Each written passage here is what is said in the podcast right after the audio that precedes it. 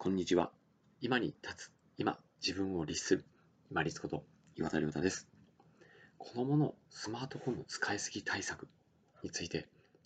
時間給換算というのを使ってみましょう。これ何を言っているかというと、お小遣いがもし仮に、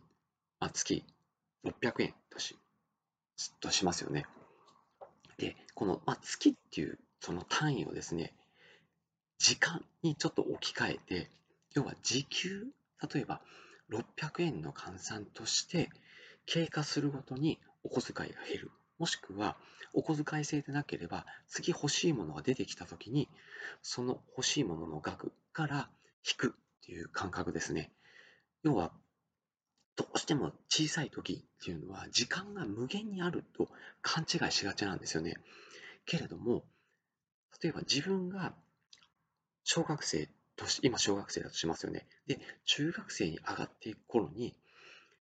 例えば先に受験をするとか、違うところで何か就職をするとかですね、そういったところの期限っていうのはもう決まってますよね。あとは例えばテストまでの日にち、期限とか、そういうこの期限に対して時間があとどのくらいしかないんだっていうこの時間の有限性を実感させるっていうのにこの時間給換算っていうのがうまく利用できます。で、時給に換算して、例えばまあ600円としたときに、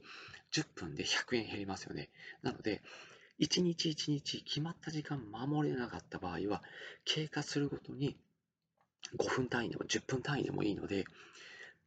経過していくごとに次のお小遣いもしくは次欲しいものが出た時にそこから差し引くっていう風になるとあいかん使いすぎたら減るものがあるんだっていうのを実感することができるんですね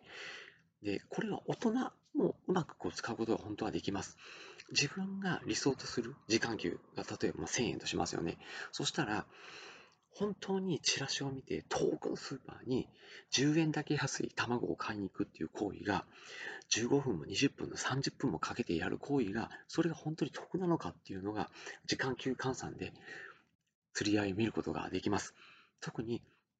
子供たち、これから生きていこうとする子供たちっていうのは、無意識に楽しくてついつい見てしまいますけれども、時間を使わされているっていう感覚がわからないんですね。それをお金に置き換えて、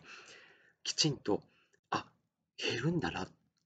お金が減っていくっていう感覚とともに、時間が自分の時間が減ってるんだなっていうのを、ぜひ実感として気づいてもらうための入り口として、その時間給換算をしながら、ペナルティを出していくっていうのが、すごくその時間の有限性、そして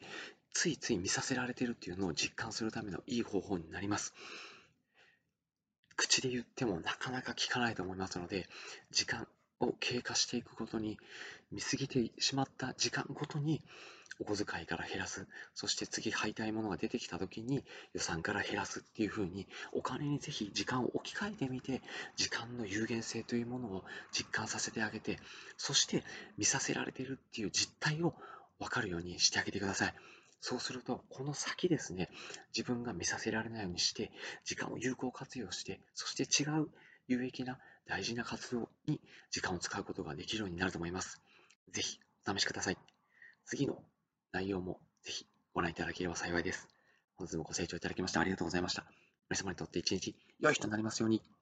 これにて失礼いたします。